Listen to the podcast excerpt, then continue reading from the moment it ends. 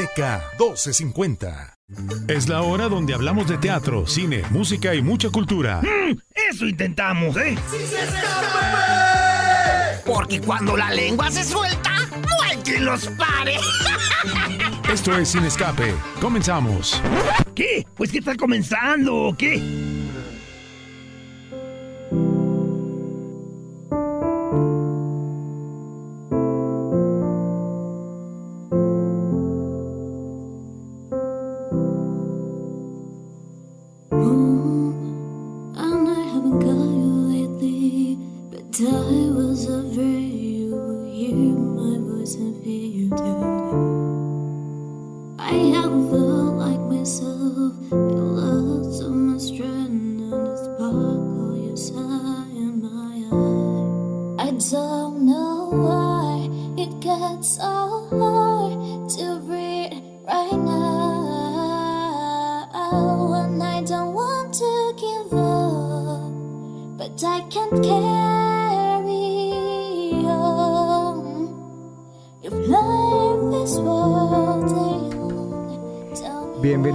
A Sin Escape. Estamos escuchando. Ahorita va a presentarla Pablo, esta canción que estamos escuchando. Pablo, ¿estás ahí?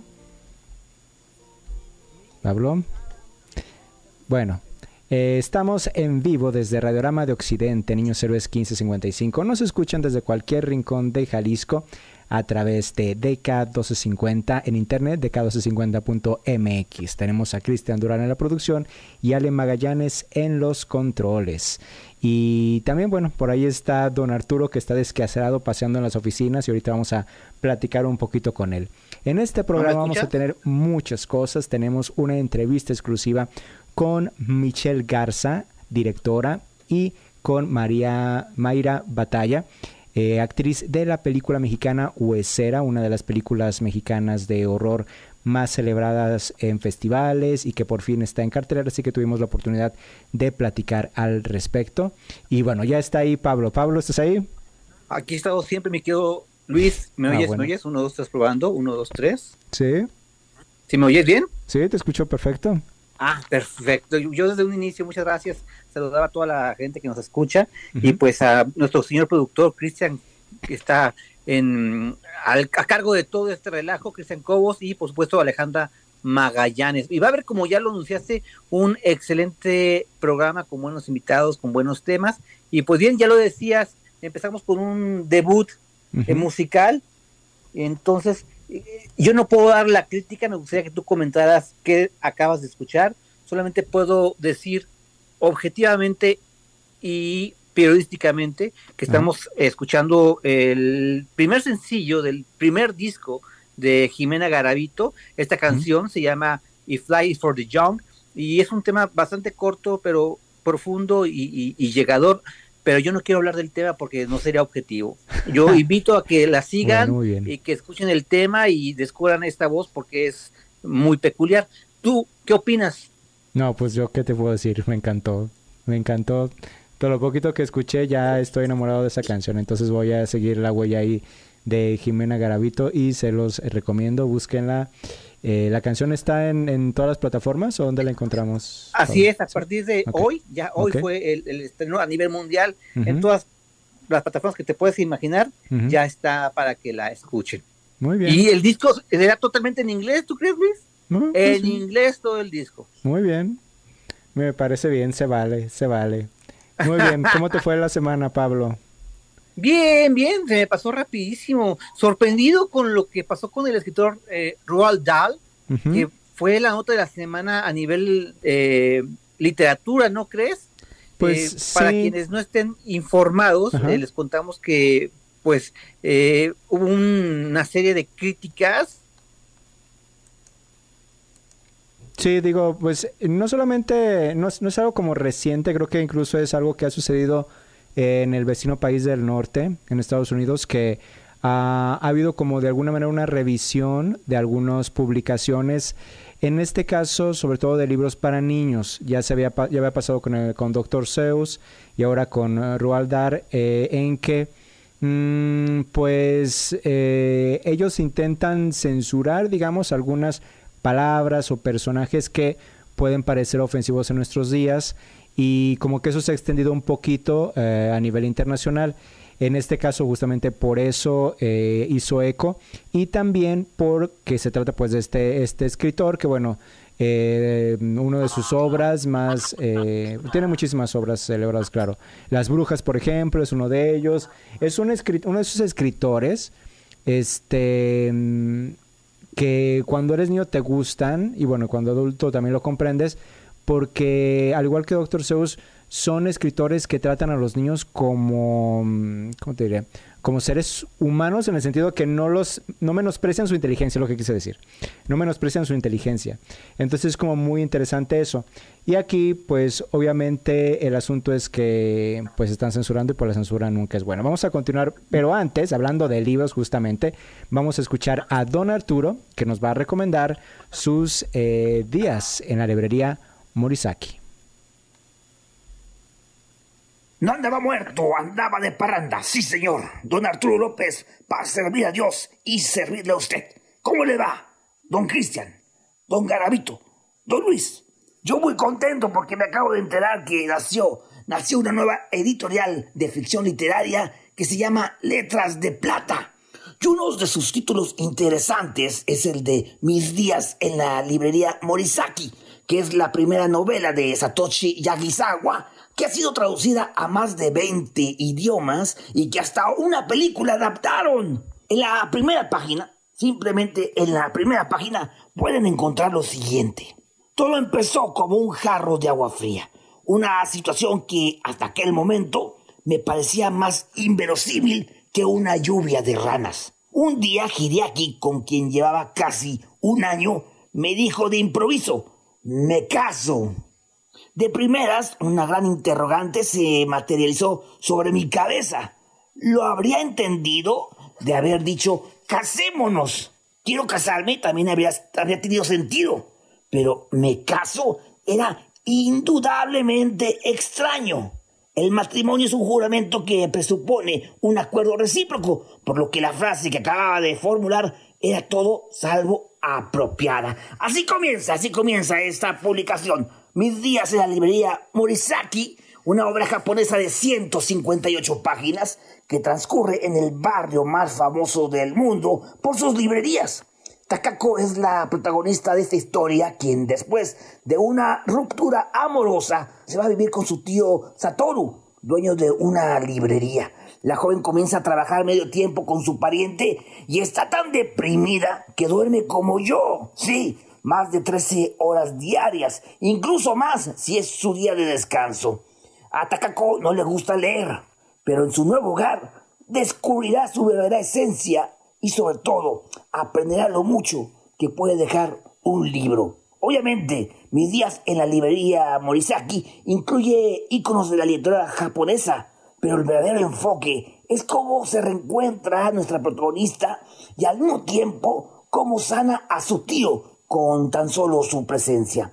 La trama es muy simple, lineal y sin grandes giros, pero, pero con emotivos mensajes sobre lazos duraderos de amor, de pérdida y de reencuentros. Busquen este libro, se llama Mis días, en la librería Morisaki. Y mientras tanto, pues yo me voy a Tokio para visitar algunos de estos hermosos lugares que nos retrata esta publicación. Yo me voy. Saludos a todos allá en cabina. Muy bien, ahí está la recomendación de don Arturo Mis días. Muy bien, muy bien. Morisaki. ¿Qué te parece, Pablo? Oye, hay que decir al señor productor, a Cristian, que ponga en Facebook, que comparta en Facebook la portada de esta publicación, Mis días en la librería Morisaki, porque es hermosa, ¿eh? es hermosa la, portada y ya con eso es una invitación a esta lectura que, que es rapidísima. Así que sí, le invitamos a, que chequen este libro que recomienda ampliamente don Arturo. Oye, cambiando de información, fíjate que hubo una noticia triste para los amantes del cine y de las plataformas. No sé si te, enteraste que Cinepolis Click ya cierra su servicio. Sí, así es, así es. En realidad, bueno, no sé si te acuerdas, Pablo, cuando comenzó con su concepción, era muy similar a Netflix, es decir, que era como una suscripción mensual y podías ver películas. Sin embargo, Eh, después como que eso no les, eh, no les redituó lo suficiente y lo que empezaron a hacer fue rentar y vender películas en línea, como las compras en, en Google. Eh, Sí. Pero pues parece que ni siquiera eso, eso Qué pena, porque fue, es una pena porque fue una plataforma que duró casi 10 años de servicio y pues en un comunicado que fue ayer, si no me equivoco, pues Cinepolis informó con mucha tristeza la cierre de este servicio y advirtieron que esto no va a cambiar el resto de sus negocios, se van a enfocar, dice, es una lo textualmente, dice el comunicado, los cambios en la industria del entretenimiento en casa, la consolidación y exclusividad de contenidos en plataformas y la intensa competencia de ese mercado nos llevaron a tomar esta difícil decisión. Sin embargo, estamos muy orgullosos y agradecidos de esta experiencia que nos permitió conectar con millones de usuarios en distintos países. Ni modo, ni modo. Ahí Pues está sí. una plataforma más, una plataforma menos. Eh, por cierto que Netflix también eh, tengo entendido que va a bajar ya el costo justamente por todas las críticas que han tenido después de anunciar que ya no se pueden compartir este la pues sí, la- las contraseñas. Muy bien, pues tiene que, tienen que buscar la manera. Muy bien, muy bien. Hablando de recortes y cortes, ¿qué te parece, Pablo, si vamos a uno y regresamos para hablar de cine? La lengua no les para y tenemos que ir a un corte. ¿Qué? Tenemos que ir a un corte. Búscanos en Facebook como Sin Escape Radio. DK 1250 AM. Hey, ¿sigues aquí? Ya estamos de vuelta en Sin Escape. Comunícate a cabina 33 36 47 83 83 o al 33 36 47 74 81.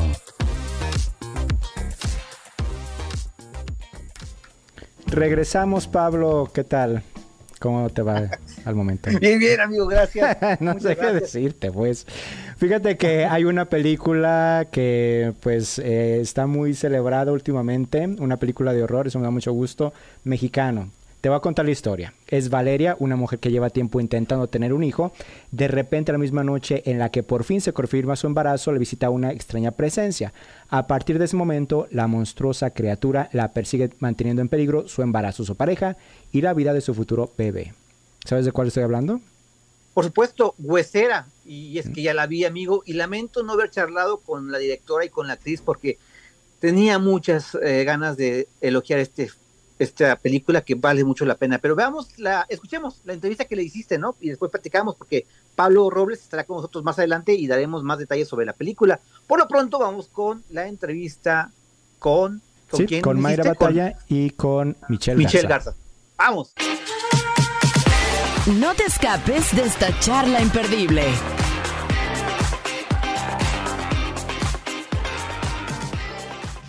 Doce semanas. Ahora sí es oficial. ¿Qué les dije? La Virgencita les iba a hacer el milagro, ¿no? ¿Estás contenta? Feliz. ¿Y eso que no te gustan los niños?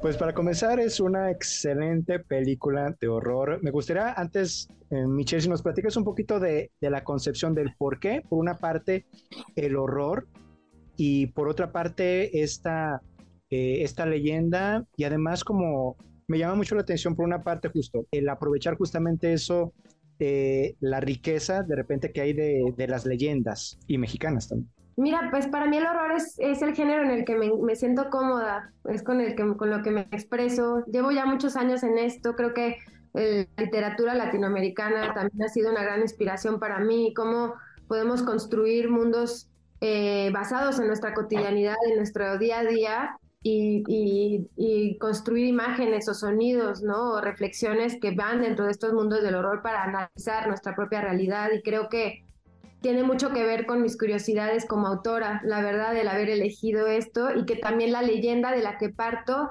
es una leyenda que a mí me tocó de manera personal, o sea, no tenía intenciones como de, de hacer algo mexicano, pues porque soy mexicana, o sea, todo lo que hagamos nosotros desde nuestro país, realmente inspirados desde nuestra vida, pues va a salir también de nuestra nacionalidad, supongo, ¿no? La leyenda es muy interesante, pero sobre todo porque habla de voltear a ver áreas de nosotros mismos que no queremos ver. Y eso me pareció muy inspirador, ¿no? Para hablar del proceso de, de, pérdida de identidad, ¿no? Que, que, que muchas veces va adherido, ¿no? Con la con, la, con el embarazo y que en la primera maternidad. Entonces, como que poco a poco se fue cocinando, pero sí te digo que creo que el, el horror es muy generoso porque te permite desde otra lupa o volteando a ver todo eso que se niega o que a la sociedad le parece incómodo muchas veces y por lo mismo me da mucha libertad y me encanta la, la rebeldía que, con la que viene el género. Además, creo que eh, algo que me gusta muchísimo es que últimamente estamos viendo más películas de horror mexicano cuando sabemos que en México se consume mucho horror. Incluso hay películas serie B que terminan estrenándose acá en, México y tienen éxito. Entonces, de que hay audiencia que gusta del horror, lo hay en México muchísimo. Entonces, me da mucho más gusto el ver que producciones de horror están surgiendo. Ahora sí, Mayra, platícame un poquito primero de tu personaje y también de la experiencia de participar en este filme, eh, la, también la experiencia en la filmación. Mi personaje es Octavia, es esta chica que viene del post-punk, que digamos que ella está involucrada con, con, Valeria, el personaje principal, desde la adolescencia, en el que crecieron juntas. Eh, encontraron el punk juntas, eh, la sexualidad, mucho de, de, de, eso. Y digamos que hicieron pues pactos de vida, ¿no? Como, como irse a vivir tal vez un día juntas a la montaña eh, y que de último momento Valeria decide cambiar el rumbo y, y, Octavia siempre ha estado ahí esperándola, ¿no? Eh, aunque ha hecho su vida, pues, pero es ese amor que, está ahí siempre para ella. Em, y bueno, en, el desarrollo de la película, cuando Valeria eh, finalmente queda embarazada y empieza a tener dudas y, se le empieza a aparecer la huesera, eh, entra como, se pierde, creo yo, empieza a perderse y, acude a Octavia, que es creo quien, quien, quien más la conoce o con quien eh, más ha compartido su, su oscuridad y, sus dudas y con quien creo que encuentra un espacio para, para mm, simplemente ser ella y no ser juzgada. Eh, y, bueno, eso es para mí Octavia en, la película.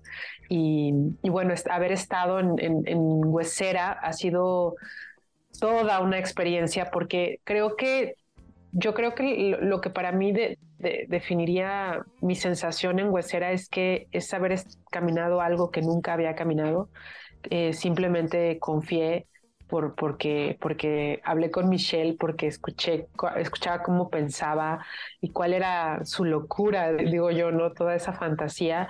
Y a mí me, me fascinó, esa es, la, esa es la verdad. O sea, sí el guion, el, el, el guion tenía cosas que a mí me me parecían muy incómodas, este, cosas que no entendía y cosas que incluso juzgaba porque, porque pues sí, tengo el prejuicio del, tenía el prejuicio del, del horror mexicano como algo mal hecho, o como que algo tenía que sustentarse siempre en, los efectos especiales. Y, y entonces con, con, con este trabajo con Michelle entendí que no, no, tiene que estar sustentado solamente o no tiene que estar ahí, digamos, la carne, la, la, sustancia de una película de horror, sino en la historia y que esa historia fuera la maternidad como el, el, horror de esta, de esta película. Uf, me pareció muy potente, ¿no? Justamente, como decías, eh, Michelle, creo que una de las eh, cosas valiosas del horror o la fantasía incluso también es justamente eso, cuando vemos eh, grandes eh, historias es porque de alguna manera tenemos esa conexión, a lo mejor nuestro cerebro no, lo, no lo eh, comprende directamente o a la primera, pero hay algo, hay algo familiar y justamente este asunto que nos dices como ese paralelo creo que me parece excelente. Platícame, Michelle, de la filmación, porque hay momentos extraordinarios. La primera secuencia, por ejemplo. Platícame cómo fue eso y, cuáles son los, no sé si tienes algún par de momentos o algunas de las escenas que te gustaría como compartir la experiencia de filmación.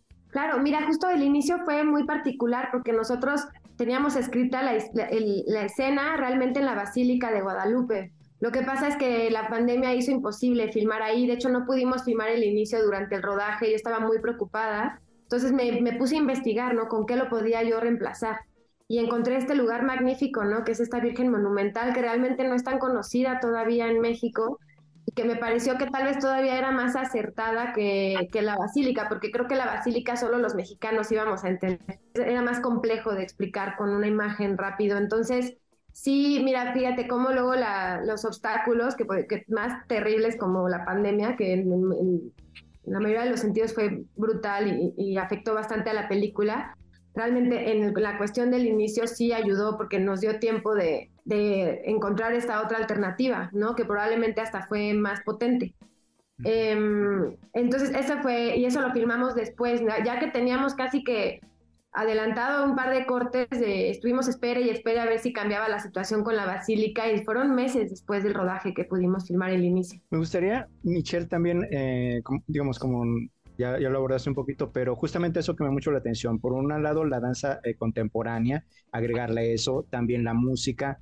Y me parece, eh, siempre celebro ver una película que justamente eh, tiene como el respeto al espectador en el sentido de que no te no te explica todo con palabras. Hay algunas películas que son así. Incluso el sentimiento, el propio personaje te dice, ah, estoy triste, en lugar de mostrarlo porque es un medio audiovisual. Entonces, en Huesera creo que eso me gustó mucho. Eh, ¿Cómo fue el eh, reunir, digamos, agregar como esas piezas justamente de danza, de música, eh, para darle como, pues sí, digo, más fuerza a, tu, a tu trabajo? Sí, pues justamente para mí el cine es más de los silencios y de lo que no se dice de lo que se dice y de lo que se muestra, ¿no? O sea, creo que muchas veces lo que está fuera del cuadro, ¿no? O, la simple mirada de los personajes te puede decir mucho más que un diálogo, ¿no? En ese sentido es muy distinto al teatro, ¿no? Por ejemplo, que por eso es cinematográfico, porque literal puede ser unos ojos y después una imagen y el espectador solito hace la conexión de lo que está pensando, no tiene que decir nada.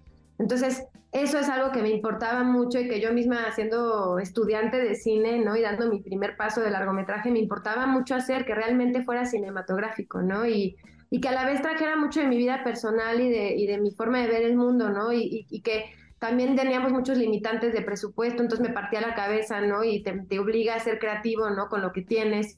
Llegué a esta conclusión de los cuerpos rotos y obviamente yo me senté incapaz de, de, dirigir a un grupo de 20 bailarinas. Entonces fue que poco a poco te va llevando las decisiones creativas y simbólicas del texto a, encontrarte con colaboradores que son los acertados, ¿no? Para construir lo que tienes en la mente. Con respecto a lo musical, pues el punk era algo que tenía que estar en la película, ¿no? O sea, era lo que le tenía que dar esa identidad rasposa, no estudiada, entre comillas, ¿no? Y completamente entrañal. Y es, era algo que, que, tenía que ver con la identidad del personaje también y que me parecía muy acertado, además de que lo amo, ¿no? Y que me parece hermoso que, que no tienes que ser un maestro en la música para poder tocarlo, cualquiera puede participar y eso me, me llamaba mucho la atención de traer bandas legendarias de punk latinoamericano e iberoamericano al soundtrack de la película y que me resulta todo un honor que, que hayan aceptado ser parte de Huesera, ¿no? También, además de los músicos, que es su primera película, pero que son dos grandes amigos del punk que admiro mucho y que creo que hicieron una labor que se siente su identidad dentro de la, del, del score. Y en el horror mexicano a veces eh, la música, el, la banda sonora, como que se... Siento que no se le da la, la importancia o quizá es por asunto de presupuesto, no sé, pero creo que es como vital también, pues como cualquier otro, otra película y estamos a punto de verla ya de manera comercial, pero ya la vimos en Morelia y ya desfilado por festivales y todo. ¿Cómo se sienten del trayecto que ya lleva y lo que tiene ya cuestas y que son prácticamente siempre palabras positivas porque así debe ser, pero ahora ya va con el público. ¿Cómo se sienten? Eh, ¿Nerviosas, emocionadas? Muy emocionadas, o sea, eh, pues era es una película ópera prima autoral y no es el camino este, que suelen común que suelen seguir este tipo de producciones. esto es para que lo vea la gente y es una película particularmente diseñada para que se vea en pantalla grande. Un gran, gran logro. Estamos muy contentas. Eh, creo que no un poco de, no, la, no nos la creemos. Que, que, ande por ahí en los espectaculares y, y, que los cines tengan carteles de huesera por todos lados. Este, pues creo que, que, aquí los que hacemos cine empezamos yendo al cine y, admirando e, esas películas y viendo esos carteles y soñando en que, en que algún día te podría pasar, pero como algo que, sabes, es como decir quiero ser astronauta, ¿no? Y dices, suerte con eso, ¿no? Entonces que ahora podamos compartir eso que en algún momento fue tan íntimo, tan chiquito, como tan con un papel en una mesa y compartiendo un café, o sea, que ahora se pueda compartir y que pueda alcanzar a tantos espectadores es muy emocionante. Sin duda da ese miedo de, de cómo la van a tomar, porque claro que se hizo también con la deliberada decisión de que fuera una película incómoda. Entonces, pues a la expectativa, ¿no? De que ojalá los entretenga, porque también nos preocupamos mucho porque fuera entretenida, pero que a la vez también habrá ciertas conversaciones de las que luego uno escapa, ¿no? Entonces, pues ahí sí con expectativa. Pues algo más que les gustaría agregar, un comentario final y la invitación, por supuesto, a que la gente no se pierda la película. Invitarlos, invitarlos así, este, muy insistentemente a que vayan, ¿no? Que en su grupo, que vayan a ver Huesera, este, sabes, yo por ejemplo he dicho es una película que digo, no, esta no la va a ver mi mamá, este, pero me intriga mucho esa, esa generación. ¿Qué, qué opina, no? Creo que de hecho en los festivales y ahorita en las rutas de festivales y en algunas proyecciones que hemos tenido, tal vez de las conversaciones más profundas que he tenido han sido con mujeres en sus 50, 60. O sea, como que hasta siento que muchas me han dicho gracias. Gracias. o sea, como que sienten, como que de hecho me emociona mucho que ese público que usualmente no pensarías que es el que vas a ver cine de horror, vaya, a ver, güey, será, como que ese es el gran sueño. Totalmente, sí. sí, porque al finalmente, lo decía yo hace rato, o sea, estas mujeres, estos personajes que ves y quienes las decimos, somos producto de esas mujeres que ahora tienen 60 y más años, ¿sabes? Entonces, algo habrán hecho, algo habrán hecho para que Michelle piense lo que piense y escriba. pues muchísimas gracias por el tiempo, por la entrevista. Felicidades nuevamente por la película. Vamos a hacerle muchísimo ruido para que la gente esté lista y lo que me da gusto es que va a verla y no se va a repetir, estoy muy seguro. Gracias, qué linda entrevista. Gracias. Hasta luego, Jessica. Hasta luego, hermano. En un momento regresamos a Sin Escape. No le cambies. ¿Tienes un mensaje? Comunícate ahora 33 36 47 83 83 y 33 36 47 74 81.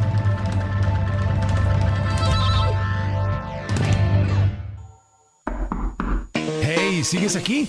Ya estamos de vuelta en Sin Escape. Comunícate a cabina 33 36 47 83 83 o al 33 36 47 74 81.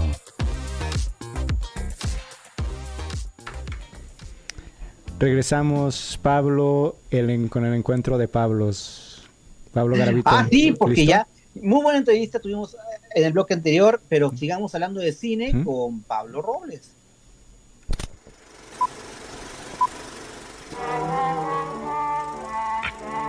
Es momento de apantallarnos con Pablo Robles. Apantállanos, hijo, apantállanos. Apantallados quedamos. ¿cómo estás? Mm, ¿Buena semana para el cine o no? Buena semana para el definitivamente. Muy bien, muy bien. A ver, dinos. Ok.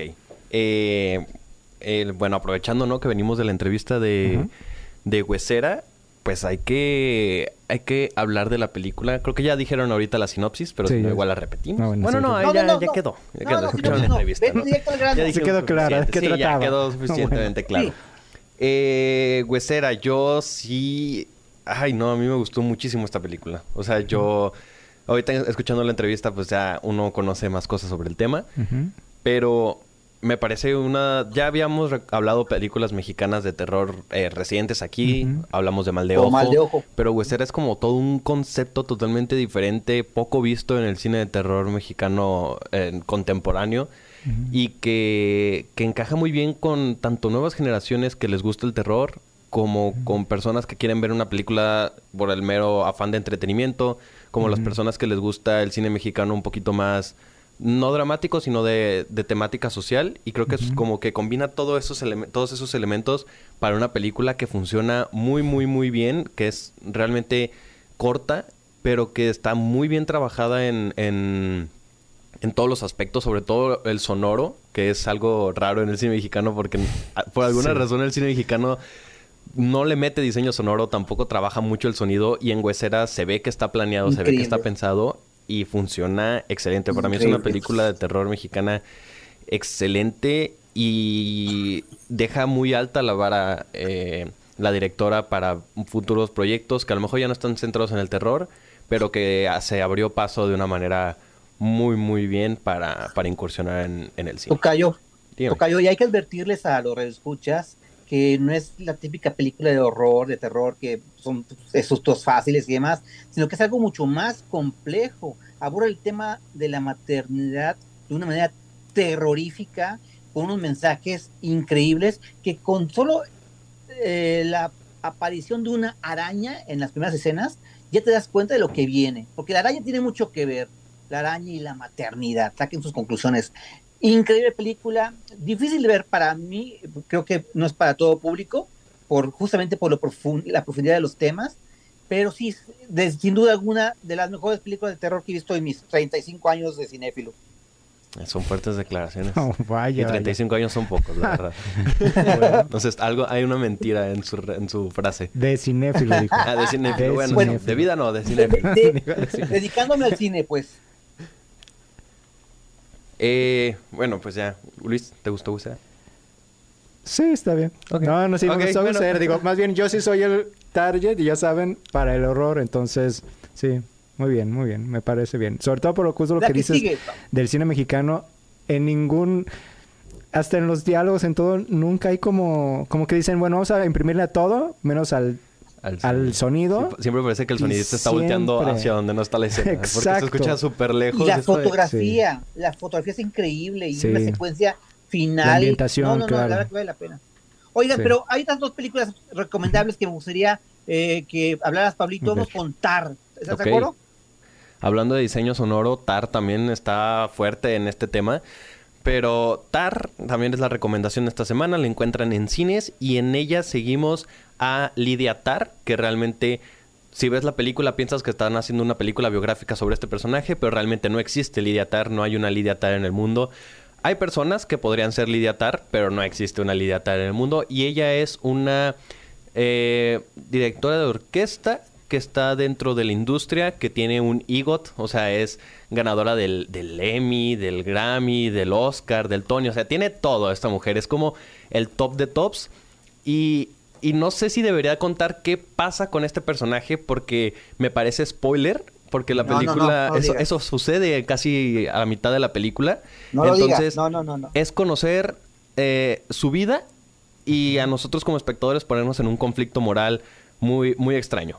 Pero mm. esta película está, está nominada a varias categorías en el Oscar, incluyendo Mejor Película y Kate Blanchett en Mejor Actriz, que es la más probable a ganar porque ha ganado todo lo que ha habido de, de premiaciones donde he estado nominada.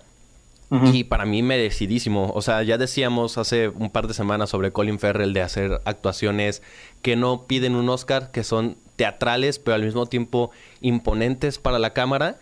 Y Lydia Tarr, bueno, Kate Blanchett como Lydia Tarr me parece uno de los mejores personajes, no solamente por su actuación, sino también por la construcción de la película y de, del personaje en sí, porque es ese personaje que está tan valiente entre los matices del bien y el mal. Entonces nosotros como espectadores no puedo contar qué sucede exactamente en la película, pero nos pone en como nos van contando estos matices, nos cuesta mucho tomar una posición de lo que estamos viendo, pero la película habla mucho de la cultura de la cancelación, habla mucho de, de esa de esos temas que, que han salido a raíz de, la, del movimiento Me Too y que que lo aborda de una manera muy bien trabajada, que se cocina muy lento la película, puede ser tediosa incluso para algunos porque tarda un rato en arrancar.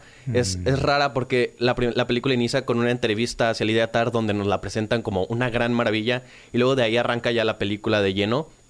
Entonces puede llegar a ser tediosa, pero se va cocinando lento y ya cuando llegas al final de la película es una cosa excepcional. Es yo creo que de las mejor, mi top, de mi top 3 de las películas vistas en 2022. Y si se lleva el Oscar a mejor película, por mí no hay queja. Ahí está, pues otra película obligada a ver este fin de semana. Y ya para finalizar, en cuanto a cine en pantalla grande, está Desconectada, que hablamos un poco de ella la semana pasada por la premier que tuvimos aquí en Cine Escape. Pero dinos, ¿qué te pareció? Honestamente, eh, bueno, Desconectada, para los que no escucharon la semana pasada, habla de. Eh, una adolescente, casi adulta, que su madre la deja en su casa sola porque su mamá tiene un viaje con su reciente novio a Colombia. Y resulta que pues la niña hace pues sus fiestas y está acá en la vida loca. Y justamente el día que ella tiene que ir a recoger a sus papás, bueno, a su mamá y al novio de su mamá al aeropuerto, no llegan. Y por ende empieza esta búsqueda de saber qué pasó con la mamá. Pero todo es, o sea, está, es una búsqueda en un país lejano. Mientras ella tiene que indagar a través de las redes sociales de la mamá los pues su vida, ¿no? Saber dónde está, buscarla a través de las redes sociales y esto va de acuerdo a que la película está contada toda en pantallas de computadora, en cámaras de video, en videos de celular, en las noticias. Habla mucho de la nueva era digital y de cómo eh, se, pueden usar la, se puede usar la información de las redes sociales de una persona para este para dar con una persona, ¿no? Que a lo mejor es una situación muy surrealista, pero con la cantidad de información nuestra que hay en redes sociales o, en, ahí en el internet, no es tan, tan improbable. Y, es una película que es un thriller, entonces todo el tiempo es esta expectativa de, de, estar como nosotros como espectadores al filito del asiento, así como de, ¿y qué le habrá pasado a la mamá? ¿Y quién fue? Ay, yo creo que fue él. Y luego, ah, no, no fue él. Y te va llevando, te va adentrando. Creo que es una película que funciona muy bien en el género, sabe lo que es, sabe que en momentos es ridícula, entonces no se toma tan en serio pero al mismo tiempo tiene como varios clichés, pero que son clichés que funcionan como en temas musicales o en estos corte a negros en un momento como muy, muy climático. Y es una película que logra su cometido de entretener, pero te la pasas bien viéndola. O sea, no sales decepcionado de verla porque funciona para lo que es, lo cual me parece como una buena recomendación para ver algo que te va a entretener sí o sí este fin de semana. Pues sí, para no exigirle, lo dices bien, cumple para lo que estaba buscando. Porque si la comparamos con la cinta anterior, eh, si le damos un 10 a búsqueda, ¿cómo se llama la otra? No me acuerdo. Searching. ¿Se busca? Searching. Eh, si le diéramos 9-10 a Searching, yo en particular a esa película le daría un 7 de panzazo, porque ya es una fórmula probada, eh, colocan las piezas justamente, justamente para, para sorprendernos, para el cambio de historia, pero sé cosas que dices, una chiquilla de esa edad sabiendo tanto de la tecnología y el final, bueno, sí, a mí me dejó mucho que desear, la verdad, pero efectivamente no pasé mal rato, es para Palomera. Sí, se construye eh, de una manera funcional, entonces ya al final de la película, te guste o no al final, pues no sales decepcionado y dices, bueno, vale la pena aventarme esta hora 50 de película. Muy bien. Pues ya nos debes las plataformas este, de streaming, porque ya se nos acabó el tiempo, pero por lo menos creo que tienes que mencionar la favorita de los Oscars, ya llegó ayer a Prime Video. La favorita de los Oscars llegó a Prime Video, sí, así mención veloz, todo en todas partes al mismo tiempo. La, yo digo, futura ganadora de mejor película en los Oscars ya está disponible en streaming para que la vean y la próxima semana hay otra. Y también hay una noticia ahí de un servicio on demand que, que dejó de existir, pero ya hablaremos de la semana que viene. Ya la dimos, esa nota ya la dimos. Bueno, otra vez mañana, la próxima semana. bueno, es que es muy impactante. La lengua no les para y tenemos que ir a un corte. ¿Qué? Tenemos que ir a un corte. Búscanos en Facebook como Sin Escape Radio. Hey, ¿sigues aquí? Ya estamos de vuelta en Sin Escape. Comunícate a cabina 33 36 47 83 83 o al 33 36 47 74 81.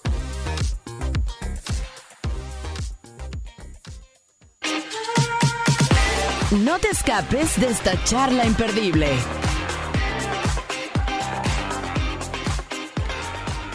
Regresamos, Pablo, a la recta final. Así es, ahí sí, ya nos tenemos que ir, pero no sin antes ir a una interesante entrevista para hablar sobre la voz de Zapopan 2023, que pues seguramente va a tener el mismo éxito del año pasado. Así que vamos con Víctor Chirán, él es el productor general de esta segunda edición. Y bienvenido, señor del espectáculo. Víctor, ¿cómo estás? Gracias, gracias. Buenas tardes. Muchas gracias por la invitación, Pablo, Luis.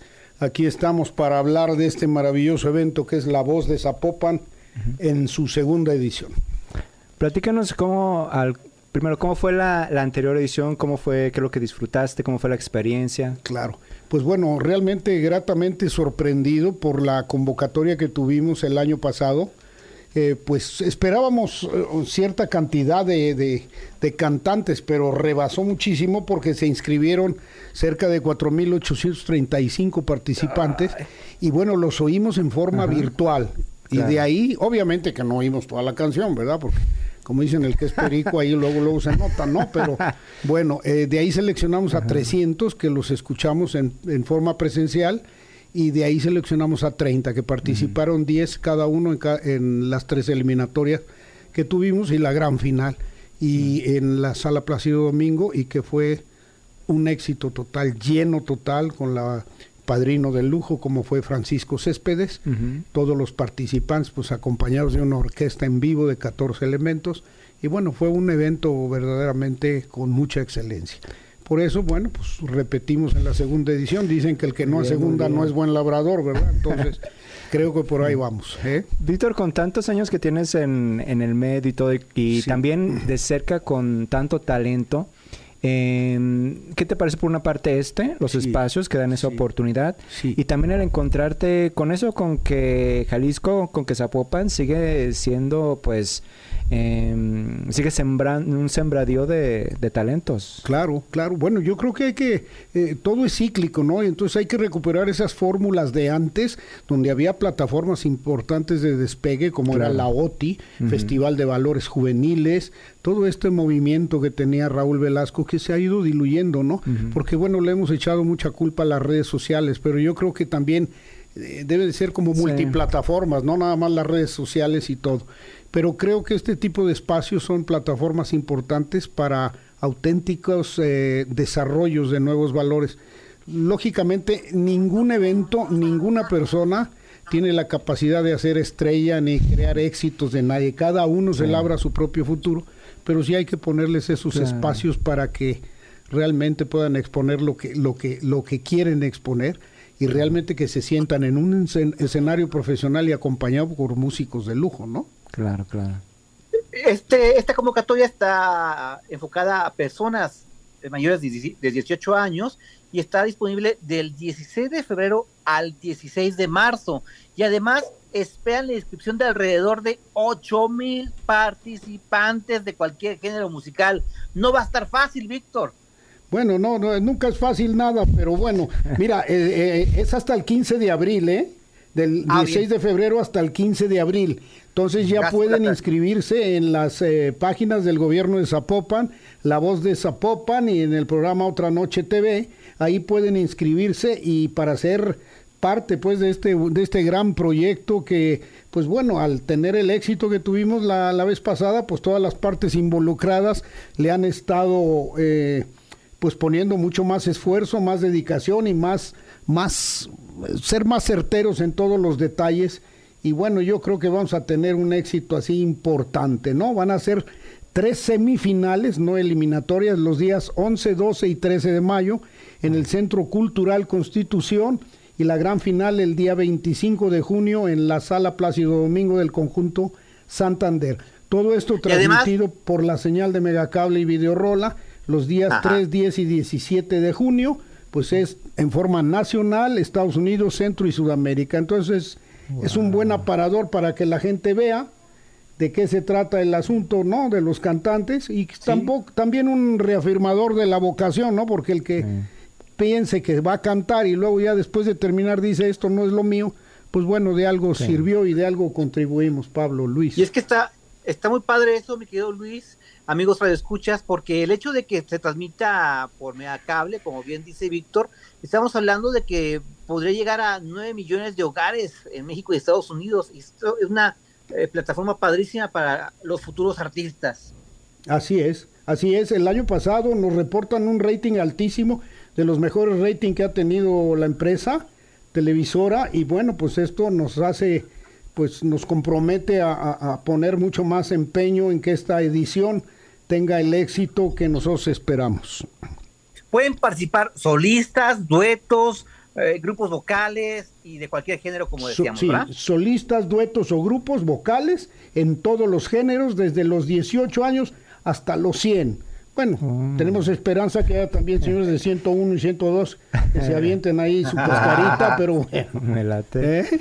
eso está muy bien. Sí, la verdad que sí. no queremos excluir a nadie y creo que es una buena es una buena oportunidad y creo que no creo, estoy seguro que ha sido un evento importante en donde no tenemos que importar esas fórmulas extranjeras, ¿no? de, conceptos donde se ve más la historia de la persona, la abuelita, el tío, me tropecé. No, aquí realmente se trata de oír la voz y la voz de Zapopan 2023, respaldando todas esas voces que están en el estado de Jalisco pues ahí está la invitación para que se apunten y no se pierdan esta gran oportunidad. ¿Nos recuerdas eh, en dónde se pueden inscribir, por favor, Víctor? Claro que sí, son tres páginas, la de Facebook de, del gobierno de Zapopan, eh, la de La Voz de Zapopan y la del programa Otra Noche TV, ahí pueden inscribirse y bueno, pues esperamos que esta vez logremos tener esa voz maravillosa que tanto esperamos para que sean sucesores de Luis Miguel y tantas cosas que nos hacen falta ahora, ¿no? Así es, así gracias, Gracias, gracias. a ti, muchas gracias. gracias, gracias Pablo. gracias, a Manuel por Romo, ¿verdad? Gracias. Manuel Romo en cabina. Y no olviden también, si ahí escuchar a, estar a tanto de Víctor en... ¿No te podemos ver? Otra noche con ustedes, Megacable 151, ahí está. de 10 a 11, sábados y domingos y ya tenemos 18 años al aire. Esperamos romper el récord de la señora Zárate, que fueron 45 años. bueno, ya, ya es casi la mitad. Sí, claro, claro, ahí vamos. A ver si aguantamos, ¿eh? Muy bien. Gracias, muy amables.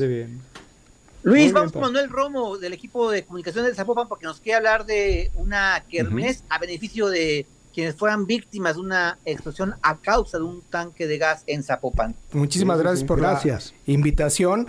Y bueno, rápidamente invitarlos el día de hoy, eh, la Asociación de Vecinos de la Consti con varios em, eh, pues vendedores están haciendo una colecta en favor de la familia Morones, que lamentablemente el 10 de este mes eh, pues sufre un accidente en su hogar y bueno, ellos están dispuestos a hacer ahí una kermés con música en vivo, con la cual Cultura Zapopan se une. Hay tres artistas invitados. María Tamer, que estuvo en Susi 4, Está también eh, Los Extremos y Damián Ortega, que fue el ganador justamente del segundo lugar de la voz infantil de Zapopan en la edición 2022.